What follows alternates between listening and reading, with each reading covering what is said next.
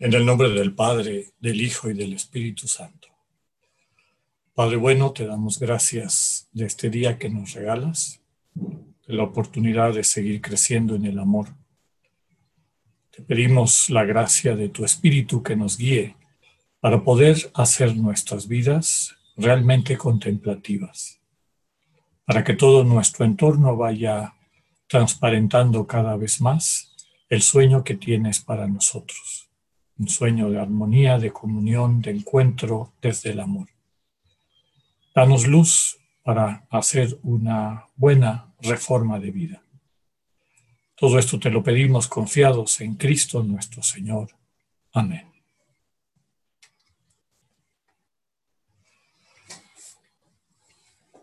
Nos vamos acercándonos al final de nuestro retiro.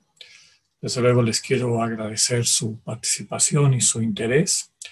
Y el sentido de la charla que vamos a compartir ahorita es precisamente cómo me llevo esto a mi vida diaria. Que no quede el retiro de este fin de semana en una mera anécdota, sino que se convierta en un dinamismo nuevo, en una renovación de mi vida. Lo primero que quisiera subrayarles antes de entrar en materia es que el camino contemplativo es eso, un camino. Hay que ir dando pasos. Y desde luego que, em, digamos que un retiro de introducción lo que trata de hacer es eh, concentrar en un espacio de tiempo relativamente breve eh, los principales puntos para que cada persona pueda seguir adelante en su camino. Por eso nos puede dar la impresión de algo este, muy duro o demasiado pesado o con muchos tiempos. Yo lo que les diría es, de aquí en adelante, asuman su práctica y vayan llevándolo, llevándola paso a paso. ¿Qué quiere decir esto?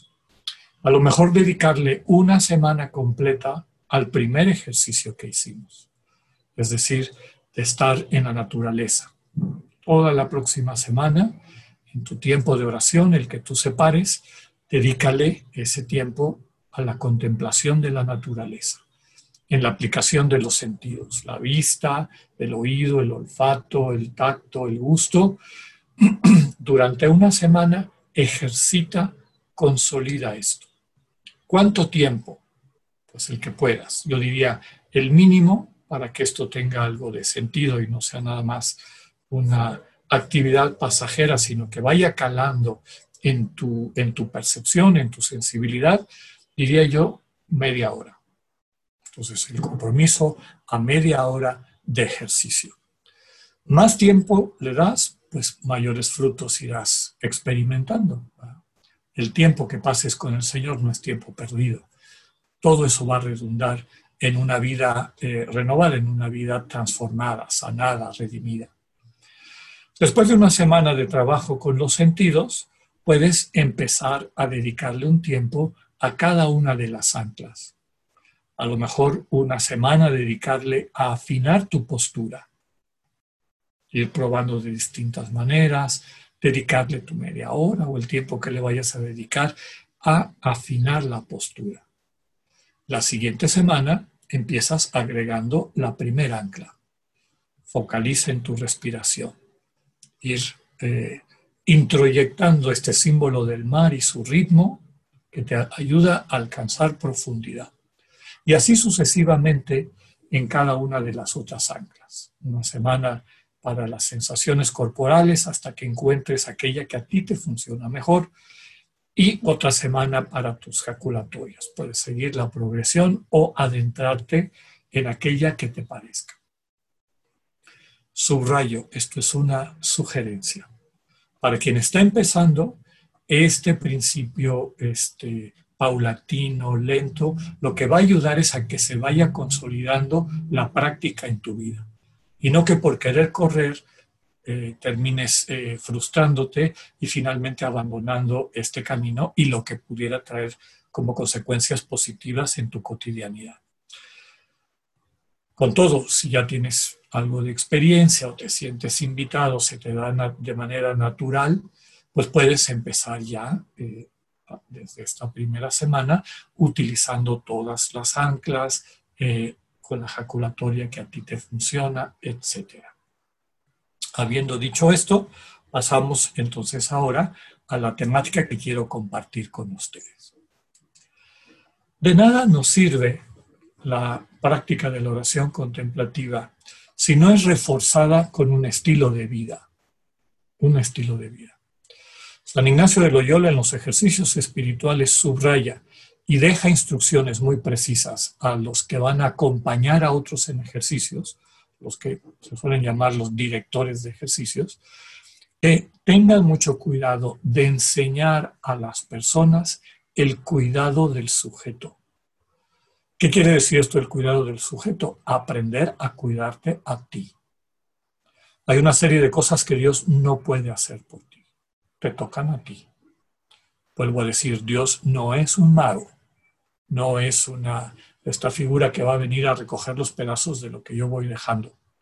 Dios es un compañero, es una presencia amorosa, cuyo poder se manifiesta en la medida en que entro en relación con su amor y Él me va planificando como persona. Pero no va a sustituir mi responsabilidad de cuidarme, ¿Qué quiere decir esto de manera práctica? Básicamente que necesitamos vidas equilibradas. Uno de los problemas importantes de nuestra sociedad contemporánea es que nuestras vidas están desequilibradas, totalmente patas para arriba. Dedicamos muchísimo tiempo del día a cosas y poco tiempo a personas, incluyéndonos nosotros. Estamos correteando cosas y cosas no nada más son cuestiones materiales, puede ser también este, eh, imagen, la, propia imagen, el sentido de éxito, eh, etc. Pero cosas. Y le dedicamos poco tiempo a las personas.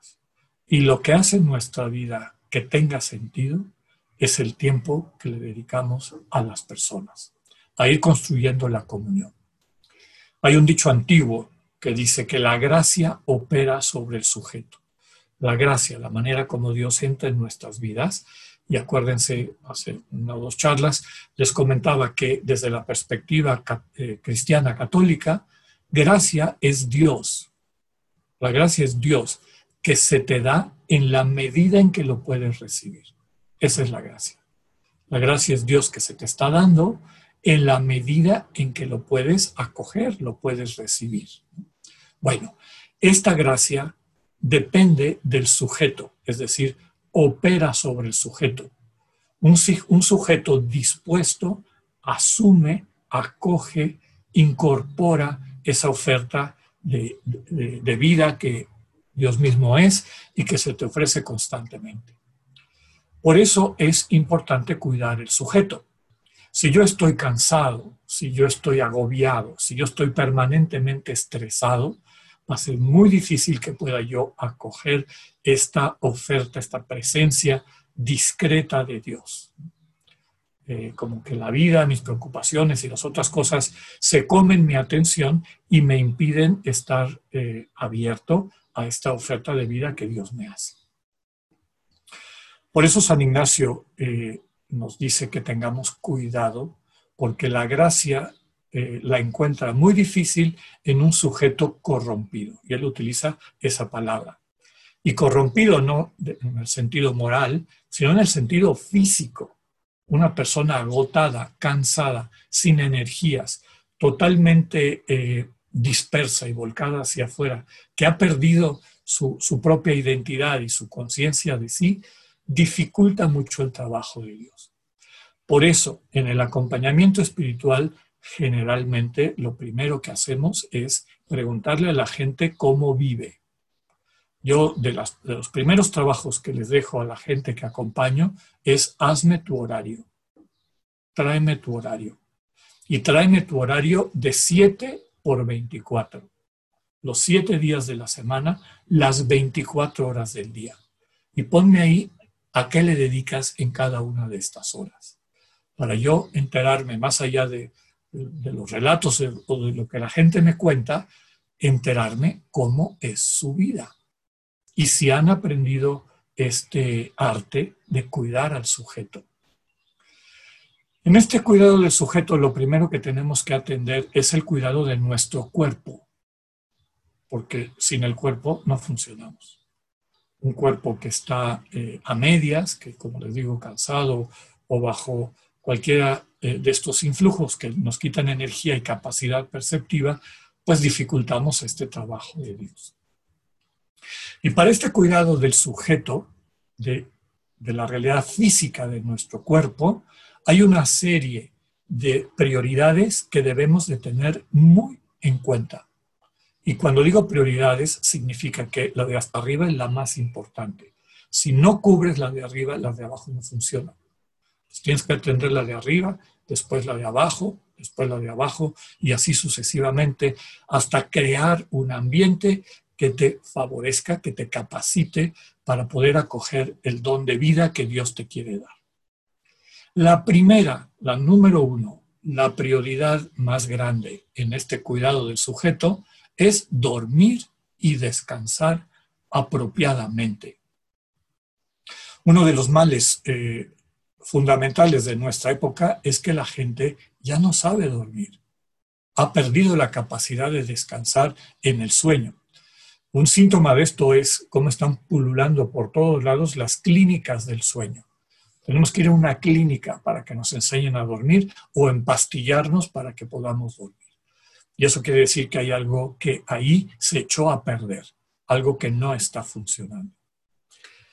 De entrada, eh, los estudios clínicos eh, subrayan que el ser humano promedio, puede haber excepciones que son raras, pero la inmensísima mayoría de los seres humanos necesitan entre 7 y 8 horas de sueño constante y sonante diarios.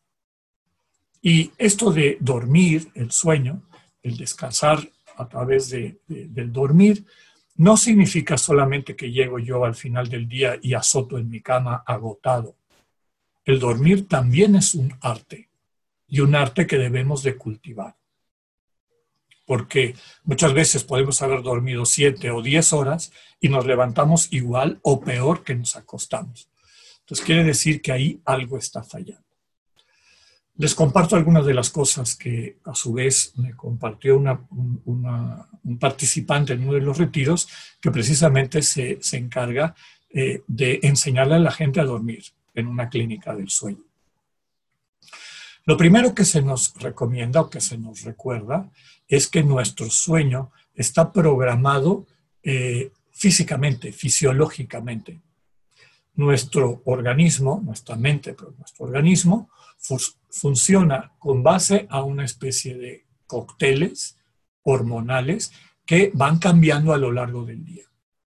Cuando aparece la luz, cuando amanece, tu cerebro manda un mensaje que cambia ese, ese cóctel hormonal y te empieza a despertar, te empieza a poner alerta, te empieza a capacitar para que enfrentes el mundo y puedas sobrevivir en él. O sea, te despierta, te, te, te pone activo. ¿no?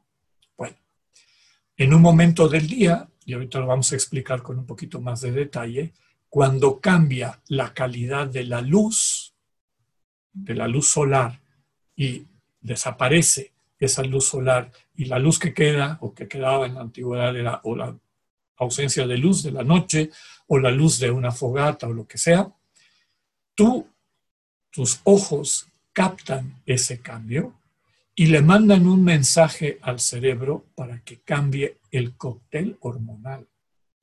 Y empiezas a producir un conjunto de hormonas que te relajan y que te permiten descansar.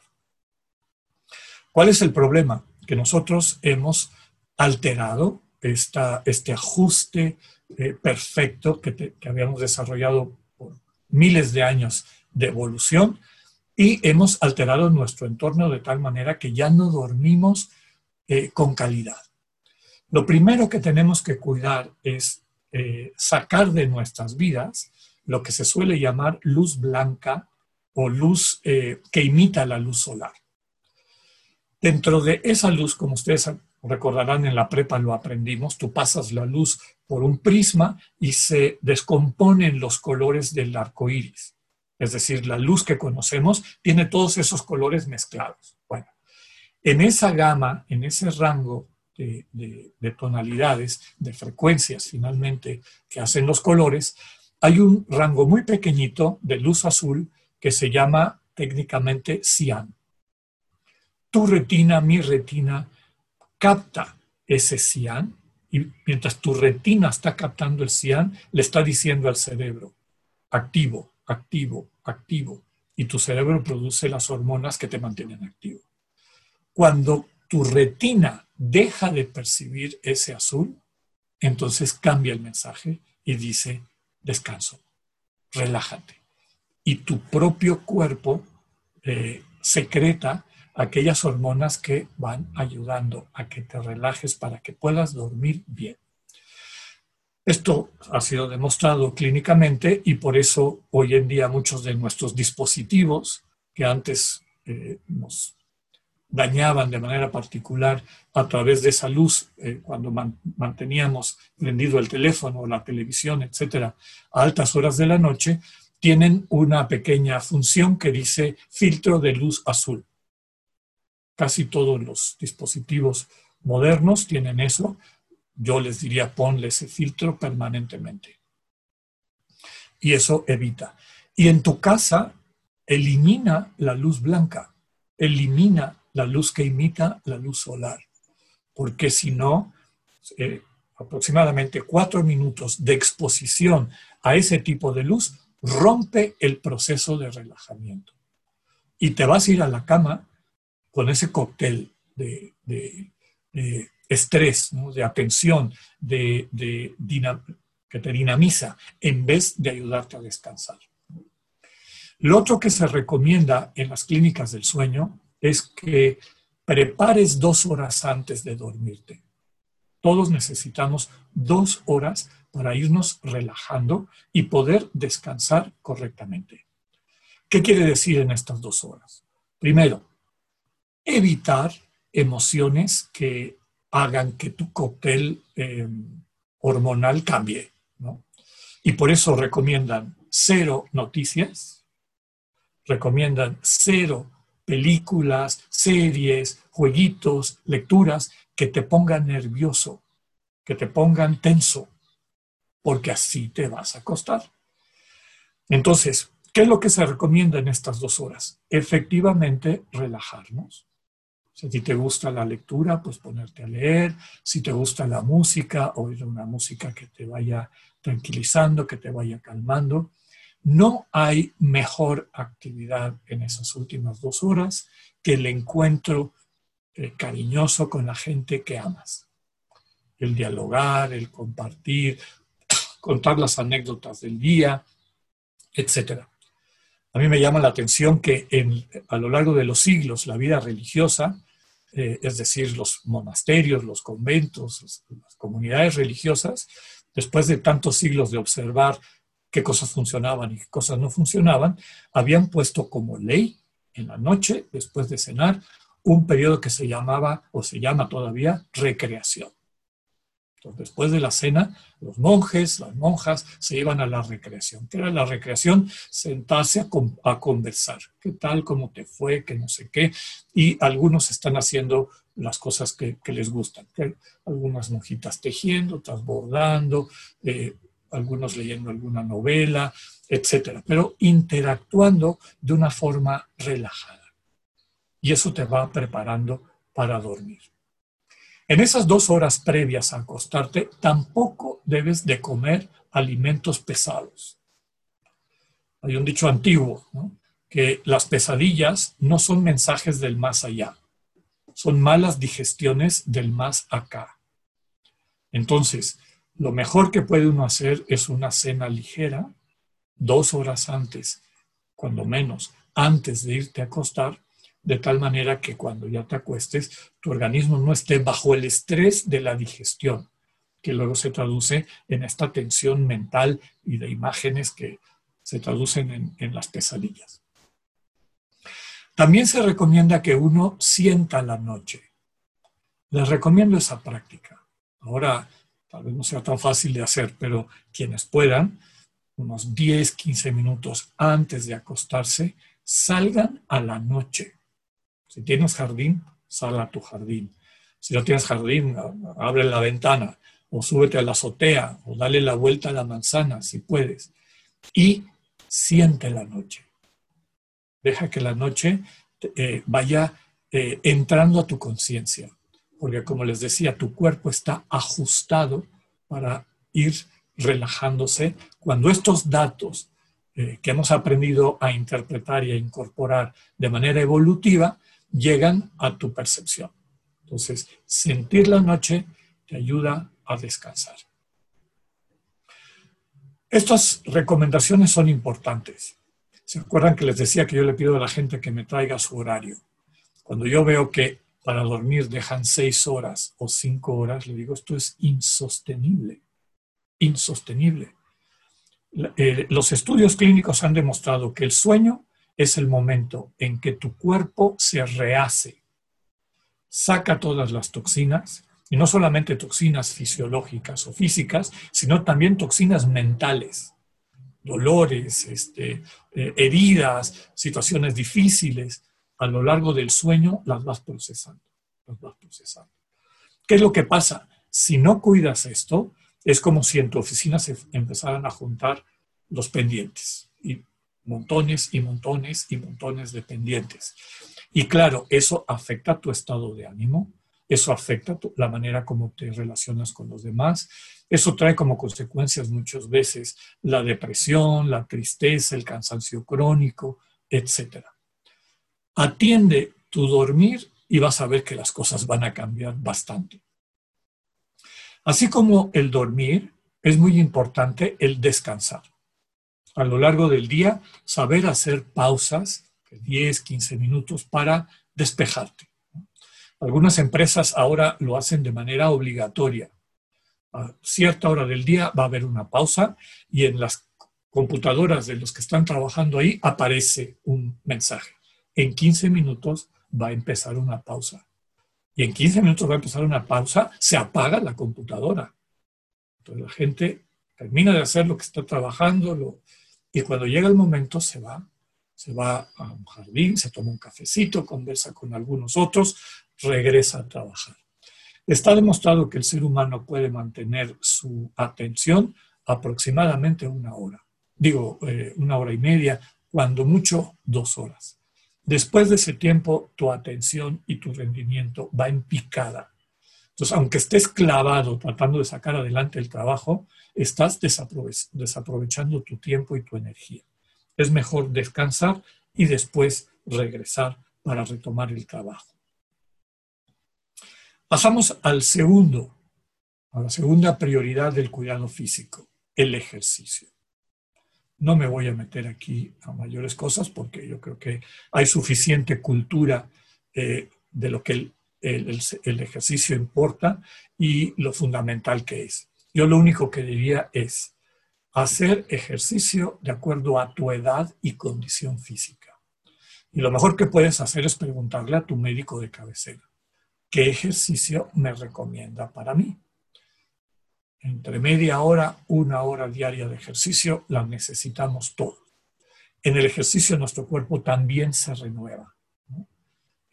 Las células sacan todos los materiales de desperdicio y se regeneran con eh, la energía, materiales nuevos que la sangre les, les va llevando. Entonces el ejercicio también es importante. Tercero, la alimentación sana. Sana, es decir, que nos alimente. Yo suelo decir, tu primer gran consejero sobre qué tan sana es tu alimentación es la báscula. Si te subes a la báscula y oyes el grito de la báscula ante el peso que le estás poniendo, quiere decir que algo no está bien. Hay un dicho japonés antiguo que, me parece muy chispa para entender esto. Dice, las dos terceras partes de lo que pones en tu plato sirve para nutrirte y alimentarte. Y la otra tercera parte sirve para alimentar a los médicos, a los doctores. Es decir, que estás comiendo de más. Pero no solamente es cantidad, es calidad. alimentos que, te sirvan, que te ayuden, que te nutran, sin eh, traerte los problemas concomitantes de una dieta desordenada. No me voy a meter más a eso, hay suficiente literatura y la cuestión es hacerse cargo, tomar conciencia y hacer. El siguiente punto es también muy importante. Todos necesitamos, para estar sanos, ocio. Ocio. Hay un dicho romano muy antiguo del Imperio Romano que decía, el que no aprende la virtud del ocio está condenado al vicio de la ociosidad. No es lo mismo ocio que ociosidad. El ocio son actividades gratificantes, te gustan, las haces porque te dan vida y sobre todo constatas que cuando terminas tu actividad, tu ocio, te sientes bien, te sientes renovado, refrescado. Realmente son recreación, ser creado nuevamente. La ociosidad no es ocio. La, ociosidad son actividades aparentemente que descansan, pero que en el fondo cuando las, las dejas estás igual o peor que cuando empezaste. O sea, realmente no te recrean. En ocasiones hasta te dejan peor. El ocio eh, puede variar, desde luego tiene mucho que ver con el carácter y temperamento y la historia de cada persona, pero bueno, tu propia vida te muestra, ve para atrás y trata de reconocer aquellas actividades que de veras te recrean. Para algunas personas puede ser el contacto con la vida, con la naturaleza, jardinería. No necesitas tener una finca para dedicarte a eso. Puedes tener tus macetitas en tu casa y cuidarlas y atenderlas. Para otras personas es eh, irse de excursión. Eh, para otras personas dar una vuelta al parque. Todos los que solíamos llamar hobbies o pasatiempos, para unas personas puede ser armar un rompecabezas, eh, yo para mí, uno de mis hobbies favoritos que me descansa increíblemente es leer o ver eh, documentales de ciencia. No, me dedico a eso, no vivo de eso y me interesa mucho. A mí me da un, eh, para mí es muy gratificante entender cosas y profundizar en, cómo funcionan y, qué es lo que está detrás de lo que vemos superficialmente, pues eso a mí me descansa muchísimo. No puedo pasar horas desde niño viendo documentales o, leyendo literatura científica. Entonces, varía. Tú decide cuál es eh, la actividad que de veras te recrea. Las ociosidades fundamentales que yo he visto en el mundo contemporáneo son, la primera, las noticias. Mucha gente dice, ay, estoy muy cansado de este trabajo, voy a ver las noticias para descansar se meten a leer las barbaridades, que es normalmente lo que nos ponen, puras cosas espantosas y preocupantes, y claro que eso no te va a descansar, no te va a recrear. Entonces, es importante dejar a un lado ese tipo de actividades que no te descansan. Otro es el uso indiscriminado de las redes sociales. Gente que se pasa horas en las redes sociales no descansando, sino a veces poniéndose peor, porque se involucran en pleitos y en dimes y diretes y demás, y a la larga eso no es recreativo. Entonces, les recomiendo que ustedes vayan buscando cuál es su ocio y en su horario tiene que haber tiempo separado para el ocio. Este es mi rato de una buena lectura este es el rato en que voy a cuidar a mis pajaritos, a mis animalitos, o que voy a ir al jardín, o que me voy a dar una vuelta, o que voy a ver algún tipo de documental que a mí me da vida, algún programa en la tele. Entonces, el ocio es una virtud que debemos de cultivar, porque si no, terminas en la ociosidad, que no es virtud, es un vicio. No te está ayudando, eh, es crees tú que estás descansando, pero en el fondo el cansancio y la toxicidad de una vida de tensión ahí permanece. No solo permanece, sino que va creciendo. Termino esto diciendo lo mismo que le, digo a los jóvenes en mi casa. Dios no puede dormir por ti. Esa es responsabilidad tuya. Cuidar tu sueño es responsabilidad tuya. El ejercicio no lo puede hacer Dios por ti. Te toca a ti. Es tu responsabilidad. Lo mismo que la alimentación y lo mismo que el ocio. Hace algunos meses la, BBC hizo un estudio eh, alrededor del mundo sobre actividades que más ayudan a la gente a descansar. Se me hizo muy interesante. Le preguntaron a 18 mil participantes y hicieron su listita de aquellas actividades que descansan más a la gente.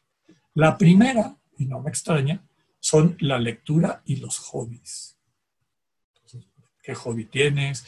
Ya decíamos jardinería, carpintería, pintura, etcétera. Lo que a ti te permite explayarte, recrearte. Segundo, estar en contacto con la naturaleza. Yo diría, estar en contacto con la vida, que te transmite esa bondad divina, que te sana de todas las telarañas que se van formando en nuestra cabeza. Tercero, aprender a estar solo. Todos necesitamos tiempo de soledad para estar con nosotros, para hacer introspección, etc. Cuarto, escuchar música la música que a ti tú, percibes que te agrada y porque te agrada te, pone de buen humor, te, te, recrea, te hace descansar. Quinto, no hacer nada en particular. En dicho popular, estar de oquis. También todos necesitamos en ocasiones, pues nada, sentarte a estar, nada más, a descansar. Sexto, caminar. Séptimo, tomar una ducha un baño de tina caliente. Octavo, dedicarse a ensoñaciones, a hacer planes, a imaginarte, a, eh, digamos, a ejercitar tu capacidad de soñar. El noveno, ver la TV o películas. Aquí solamente yo diría películas pues, que te dejan esa sensación de vida renovada. Y finalmente, meditar y mindfulness, estas prácticas de atención indivisa. Recordemos que mindfulness, esta técnica eh, que nos viene o, que ahora se ha eh, eh, difundido por todo el mundo, básicamente, y la traducción que me parece mejor al castellano, es de atención indivisa la capacidad de concentrar. Eso es lo que el mindfulness desarrolla. Y para eso, la importancia de estar en el aquí y ahora. ¿Cuál es la diferencia entre lo que hacemos y el mindfulness? Entre una oración contemplativa y el mindfulness. Digamos que el mindfulness está ahí para que sepas eh, dejar a un lado tus pensamientos tóxicos y focalizar en algo que te interesa básicamente aprender a estar en el aquí y ahora y no en los mundos ficticios de nuestra. Esa es una actitud, actitud que cultivamos en la oración contemplativa. Actitud que es necesaria no solamente para hacer un trabajo con plena conciencia, sino también estar ante otro en plena conciencia. Y esa es la gran diferencia. Nosotros estamos focalizando nuestra atención en un otro. Estamos prestando atención, entrando en una relación de plena conciencia con un interlocutor, en este caso Dios. Y claro, esa relación con Dios renovada y profundizada también nos ayuda a renovar, profundizar, humanizar nuestra relación con los demás. Bien. Es, todo lo que les acabo de decir son las el cuidado del sujeto físico. O sea, ¿cómo, cómo mantengo mi cuerpo sano? A través de estas eh, prioridades. El segundo cuidado que debo yo asegurar es una vida de oración sana. Vuelvo a decirles, cuando hagas tu horario de 7 por, por 24, tienes que dejar espacios donde vas a practicar la oración como expresión de amor, es decir, la oración como lugar de encuentro, como lugar de comunión, de intercambio, de amar y ser amado. Mejor dicho, de ser amado para poder amar. Decíamos que Dios es nuestro formador, nuestro maestro en esto. Es importante subrayar que la oración es un acto de amor, no es un espacio de estudio, mucho menos es una ventanilla de quejas y peticiones. Cuando nuestra imagen es que Dios es el Padrino poderoso, pues vamos con nuestras quejas y peticiones.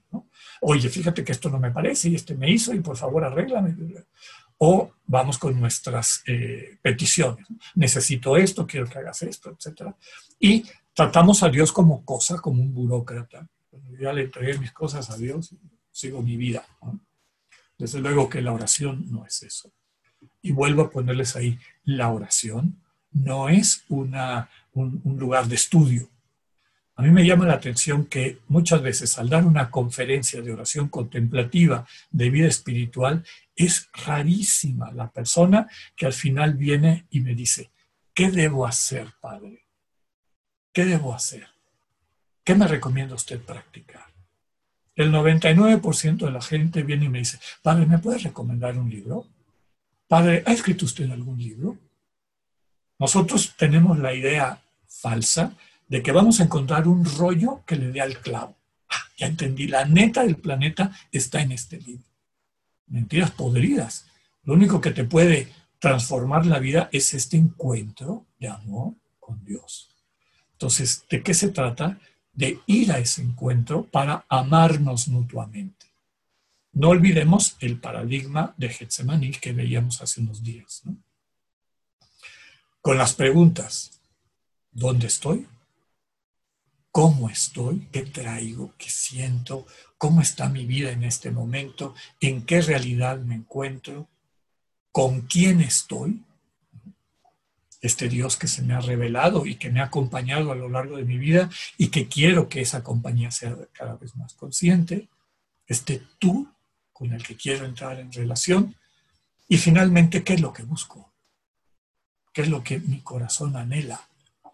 Y eso que mi corazón anhela, se lo entrego. Me entrego completamente. Así como estoy, Señor, me pongo en tus manos. Y guardo silencio para acoger la respuesta de Dios. Aquí vale la pena subrayar que la comunicación no siempre es verbal. No siempre es verbal. Ahorita podría no haber sonido, podrían ustedes no oír las palabras que estoy diciendo y solamente viendo mi cara y mis gestos, saber si estoy contento, si les estoy transmitiendo paz, si los estoy agrediendo, etc. La comunicación es muy rica, es muy amplia. No solamente es rollo, no solamente son palabras. Entonces Dios se comunica así. Por eso me pongo en sus manos y dejo que Él vaya transformando mi vida en ese encuentro de amor. Cosas importantes para nuestra oración. Primero que nada, busca espacios y tiempos de calidad. En los grupos surgieron las preguntas, bueno, ¿a qué hora lo hago? ¿En la mañana, en la tarde? Eh, hubo personas que dijeron, la oración de la mañana me fue muy bien, la de la noche fatal. Y, y algunas personas al revés, la de la noche me fue muy bien, la de la mañana me cuesta mucho trabajo. Eso es natural. Cada uno de nosotros tenemos nuestro reloj biológico. Hay personas matutinas, hay personas despertinas. Yo lo que les recomiendo es tu mejor tiempo del día, dedícaselo, sepáraselo a lo más importante que vas a hacer ese día, que es este encuentro de amor, sobre el cual se va a sostener todo lo demás que hagas. Y no te vas a arrepentir. Sostén, es decir, cimenta tu práctica, tu día en ese encuentro de amor. Y como nos recuerda el final de, este poema de la providencia de Dios del Sermón del Monte, en el capítulo 6 de Mateo, busca primero el reino de Dios y su justicia divina, todo lo demás te vendrá por añadidura. Es decir, busca primero que Dios sea el centro de tu vida. Reino de Dios no es abstracción, reino de Dios es que Dios sea tu soberano, que Dios sea el centro de tu vida, busca primero que Dios sea el centro de tu vida. Y la segunda frase, y su justicia divina.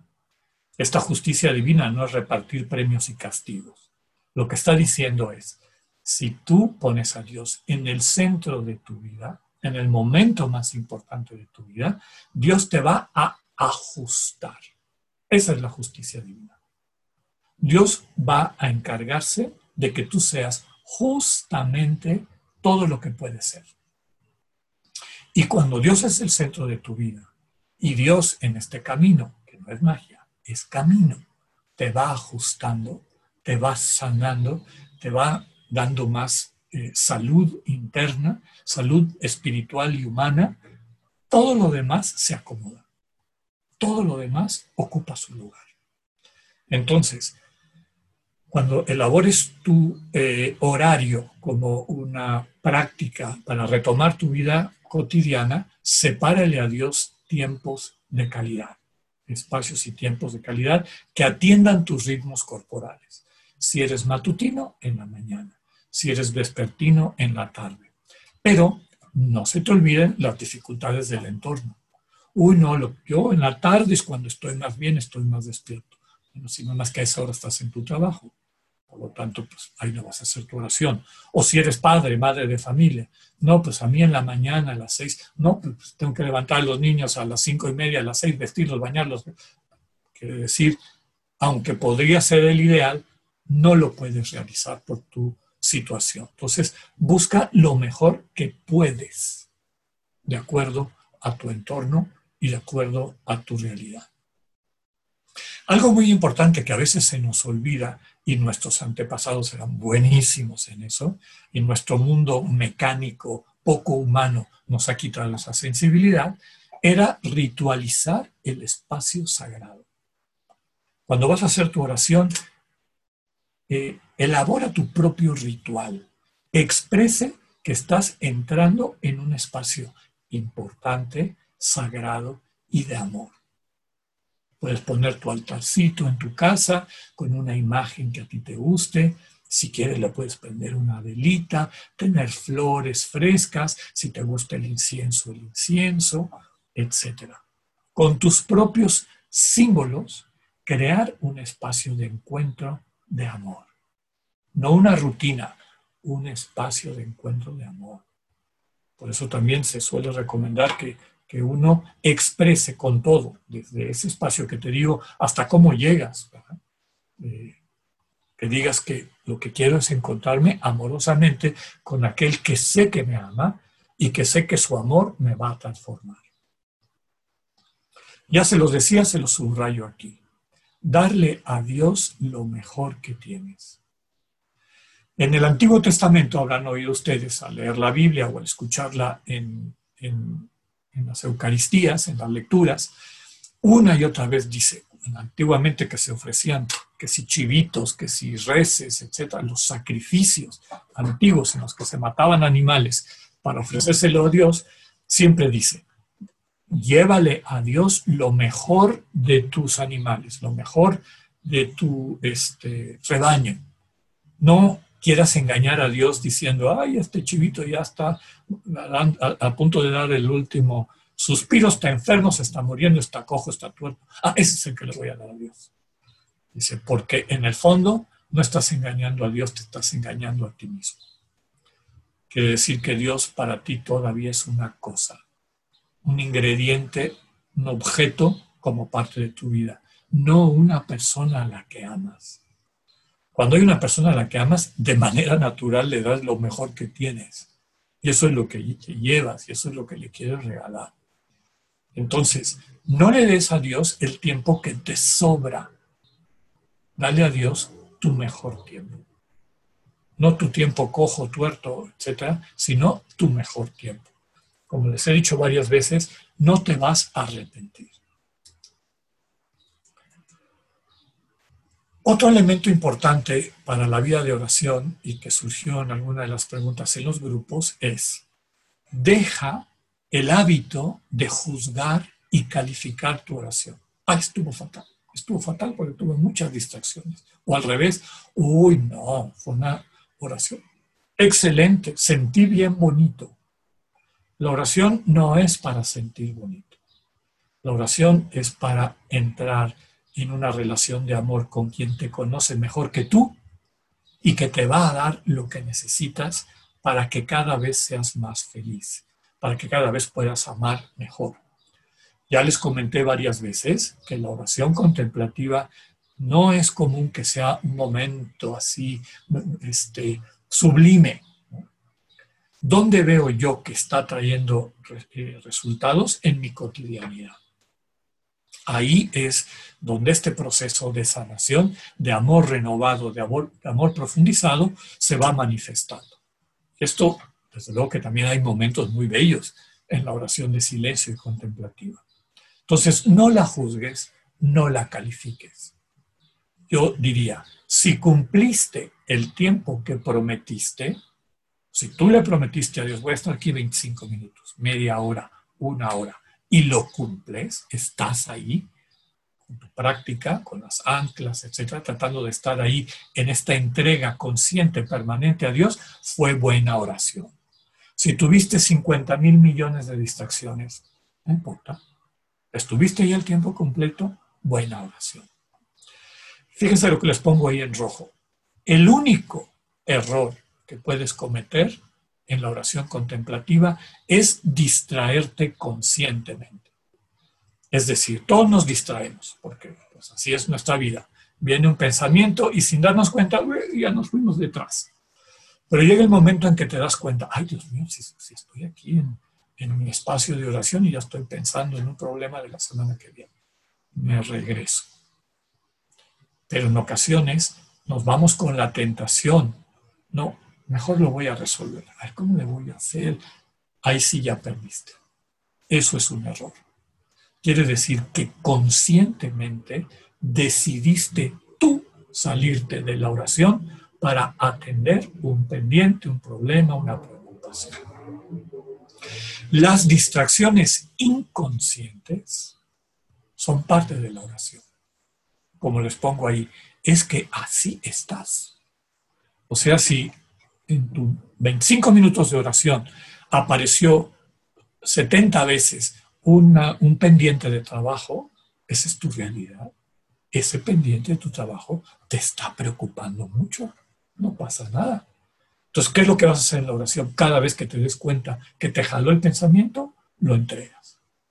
En tus manos, Señor. En tus manos, Señor. No te peleas, no te dejas llevar, no pretendes resolverlo, lo entregas. Así como estás, te entregas al Señor. Además de la oración que describe eh, eh, que se ocupa de nuestra relación con Dios, todos necesitamos relaciones sanas. No basta tener media hora o una hora de oración contemplativa. Lo importante es que desarrollemos vidas contemplativas.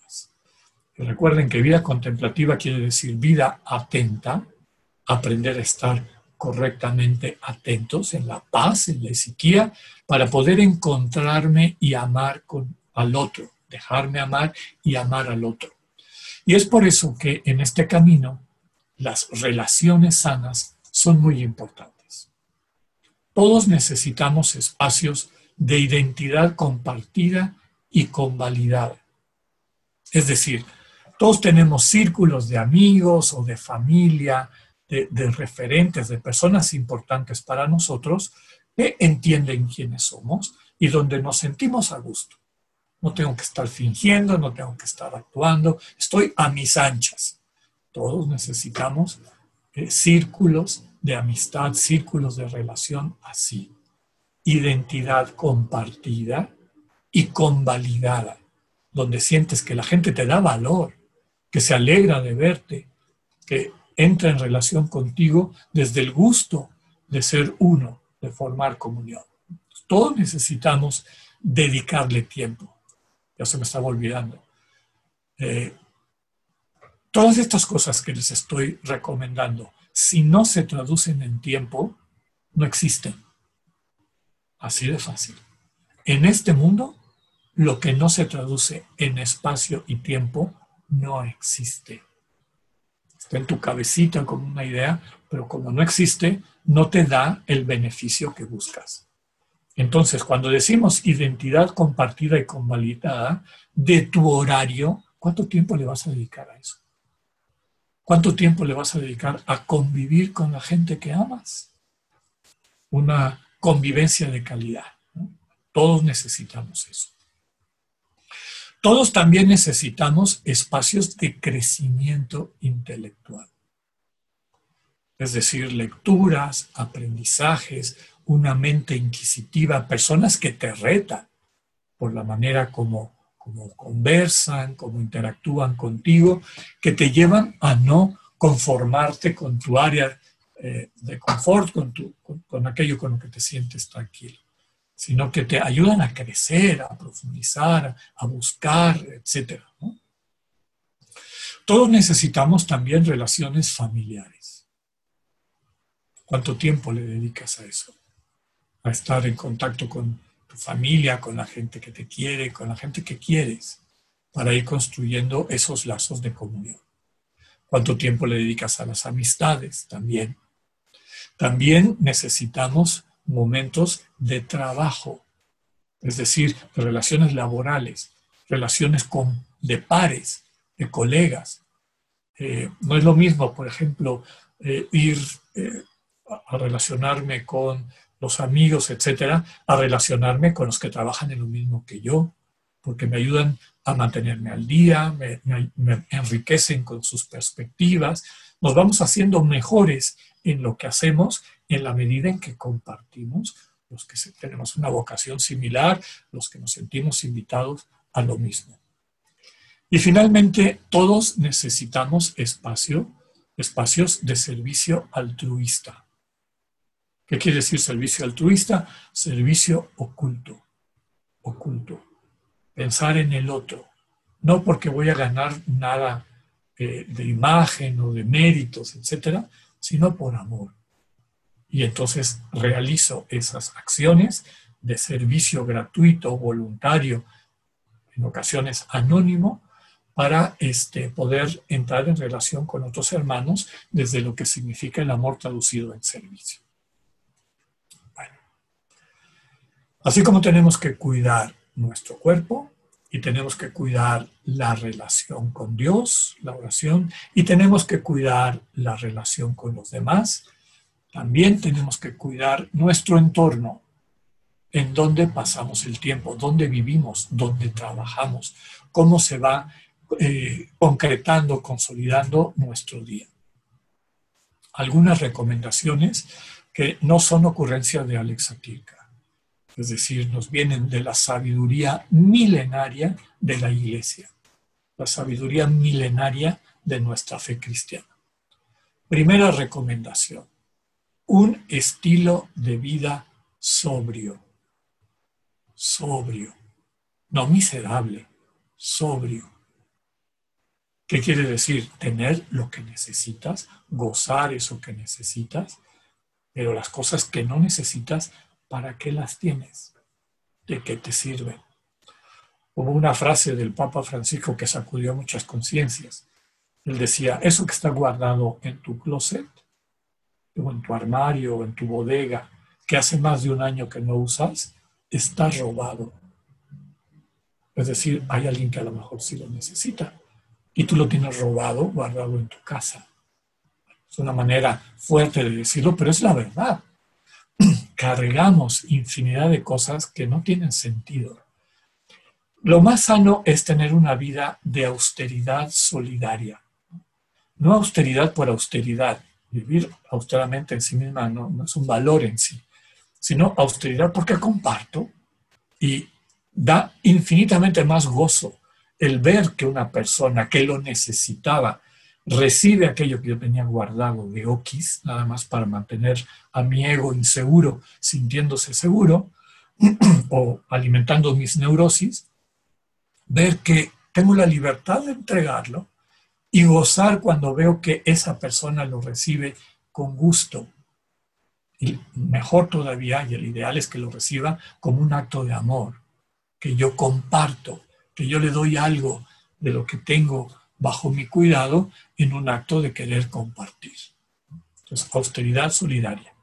Y el segundo elemento importante, que también ha insistido mucho el Papa Francisco, es el cuidado de la casa común. Porque estamos destruyendo, y esto es objetivo, el mundo en el que vivimos, por tonterías, por cosas que realmente no necesitamos. Entonces, ver nuestros patrones de consumo, nuestros patrones de desperdicio, esta cultura del descarte, aprender a vivir a gusto, contentos, de una manera austera y solidaria. Segundo elemento bien importante, rodéate de belleza. Es lo que en teología y en espiritualidad se llama la vía pulcritudinis. La vía, el camino a Dios a través de la belleza. Hay un texto muy bello de la, Comisión Pontificia para la Cultura que se llama así, la Vía Pulcritudinis, que describe cómo la belleza es un camino para acercarnos a Dios. Yo suelo contar la anécdota porque me tocó el corazón y me formó como, como ser humano y como religioso. Cuando viví en Bolivia, en situaciones de pobreza, en, en, en la parroquia de al lado había una comunidad de religiosas que vivían realmente con una austeridad impresionante, realmente austeras, una pobreza muy grande. Pero su casa era bellísima. No tenían nada extraordinario, mucho menos caro. Con las cosas que había ahí, acomodaron, etc. Tú entrabas y decías, qué lindo, este es un hogar, aquí hay, aquí hay armonía, aquí aquí hay belleza. Todos eh, nos alimentamos, nos nutrimos de rodearnos de belleza. De acuerdo, desde luego, a tus patrones estéticos, lo que a ti te alimenta eh, como belleza. Un elemento importante también es vivir en orden y concierto. En orden y concierto. Cada cosa en su lugar, actitud de limpieza externa e interna. Aquí la clave es cada cosa en su lugar. Y cada cosa en su lugar en tu mente, en la estructura de tu mente. ¿Por qué les digo esto? Porque ahí también somos diferentes, los seres humanos. Y bueno, a veces trae conflictos cuando nos toca vivir juntos. ¿no? Hay personas cuyo orden y concierto es, digamos, como muy cuadrado, muy ordenado. Entras a su cuarto y todo está acomodadito, en pilas perfectas, etc. ¿no? Te sientes en, en un programa de, de María Kondo, todo en su lugar. Pero hay personas que no. A mí me tocó, yo tuve un excelente profesor de teología, entrabas a su oficina y te daban ganas de matarte. Eran pilas y pilas de libros tirados, libros abiertos, etc. Pero tú le decías, fulanito, fíjate que estoy buscando un artículo que hable sobre la revelación en los pueblos indígenas. Ah, sí, ¿cómo no? Agarraba, metía la mano en uno de esos montones y te sacaba el artículo. Él vivía en orden y concierto, es decir, sabía dónde estaban todas las cosas. Y esa es la clave. ¿Tú te sientes en tu ambiente en orden y concierto? ¿O te sientes en tu ambiente en un caos donde no sabes ni, dónde están las cosas? Entonces, cada uno ir desarrollando esta sensación de todo está en su lugar. Todo está donde puedo acceder a él sin problema. Otro elemento importante es hacer una cosa a la vez. El multitask es realmente un vicio de nuestra cultura y que nos lo están vendiendo como virtud. Eso lo que trae como consecuencia es que pierdas la capacidad de focalizar, la capacidad de prestar atención. Y la gente viene de, su inercia del multitask. Tu cabeza está como loquita atendiendo 20 pantallas al mismo tiempo. Y llega alguien a compartirte algo importante, su vida, en una relación de amor, y lo he visto. Hay gente que, aunque esté interesada en lo que le voy a decir, y etcétera, es que están que no pueden, no, aguantan para ver el teléfono, qué está pasando, que quiere decir que ya han perdido la capacidad de focalizar en una persona e interactuar con esa persona de una forma constructiva. Su cerebro está adicto a este bombardeo de, em, de infinidad de estímulos que te incapacita para poder estar para el otro y de alguna manera te incapacita para el amor. Otro elemento importante es, claro, conforme vamos haciendo nuestro horario, nos da el ataque, porque a la mitad de las prioridades ya no tengo huequitos donde meter las cosas. tienes que priorizar y tienes que ver qué le dedicas a qué. Y una de las compulsiones y tiempos perdidos más grandes son los dos que les decía, noticias y redes sociales. Entonces, yo lo que le recomiendo a la gente es, pon en tu horario un tiempo de noticias mi práctica que yo le aprendí a un maestro espiritual es 15 minutos diarios de noticias, ni un instante más. Yo decido a qué hora, en mi caso después del desayuno, voy, este, abro en línea los dos periódicos que para mí me dan las noticias internacionales mejores y luego leo dos periódicos mexicanos que me dan las noticias nacionales más importantes y se acabó. No tengo ninguna necesidad de saber lo último que ha pasado. Y si alguien me pregunta en la calle alguna situación, yo les puedo asegurar que estoy al día. Imagínate cuánto puedes hacer con ese tiempo recuperado, que puedes utilizar para leer cosas que valgan la pena, para tu ocio, para convivir con la gente que quieras, etc. Reduce al mínimo posible estas ociosidades. Recuerda también que los ambientes modelan, los ambientes te van contagiando. Un ambiente negativo te va contagiando la negatividad. Y al revés también, de forma positiva. Un ambiente optimista, con propuestas buenas, etcétera, también te ayuda a crecer. Entonces, busca ambientes sanos, sanos, que te ayuden no le dediques demasiado tiempo ni un momento al mal. Ahora, antes de, esto, parecía que cada vez que me reunía con amistades, con conocidos, siempre la conversación eran cosas feas, que a este lo saltaron, que a este le hicieron, que a este no sé qué. Y pareciera que es lo único que existe en el mundo. Es importante dedicar ese tiempo de encuentro a las cosas positivas, aquellas que nos dan vida. Finalmente, acostúmbrate a mantener un espíritu generoso. Firmeza y flexibilidad. ¿Firmeza en qué? Una vez que hagas tu horario, sé firme, firme, no rígido, firme. Defiende tus tiempos, defiende tu sueño, defiende tus tiempos de oración, defiende tu ejercicio, defiende tu eh, relación con tus amistades, familias, etc. A veces habrá emergencias, ¿no? Una parte de este arte es ser flexible. hoy no voy a poder hacer ejercicio, ni voy a poder ah, hacer el tiempo de oración que yo quería porque hubo esta urgencia. No pasa nada.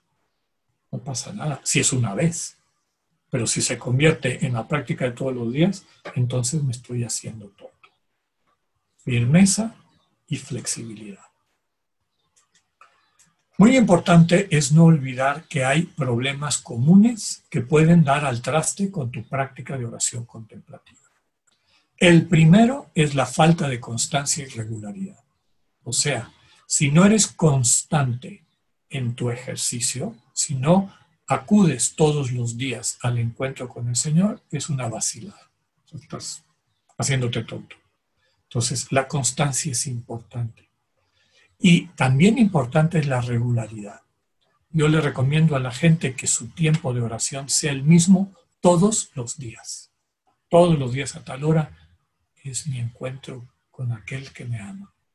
Y verás cómo eso se convierte prácticamente en un hábito, hasta tu cuerpo te lo pide. ¿no? funciona que el martes a las 7, el miércoles en la noche, el jueves cuando yo pueda. A los tres días o a la semana se acabó la oración. Entonces, la regularidad es importante. Ya hemos dicho varias veces, vale recordar las expectativas. Ten cuidado con las expectativas, también pueden destruir tu oración. Ten cuidado con la mente racionalista, es decir, querer estar analizando todo en todo momento. la oración es un espacio de amor, un espacio de entrega. Es una manera distinta de estar, de percibir. A mí el ejemplo aquí, un poco chusco, pero para que entendamos, si eh, un novio que está estudiando medicina le va a dar un beso, un besito a su novia, no se va a poner a pensar, el hipotálamo está mandando un mensaje eh, a las neuronas, de...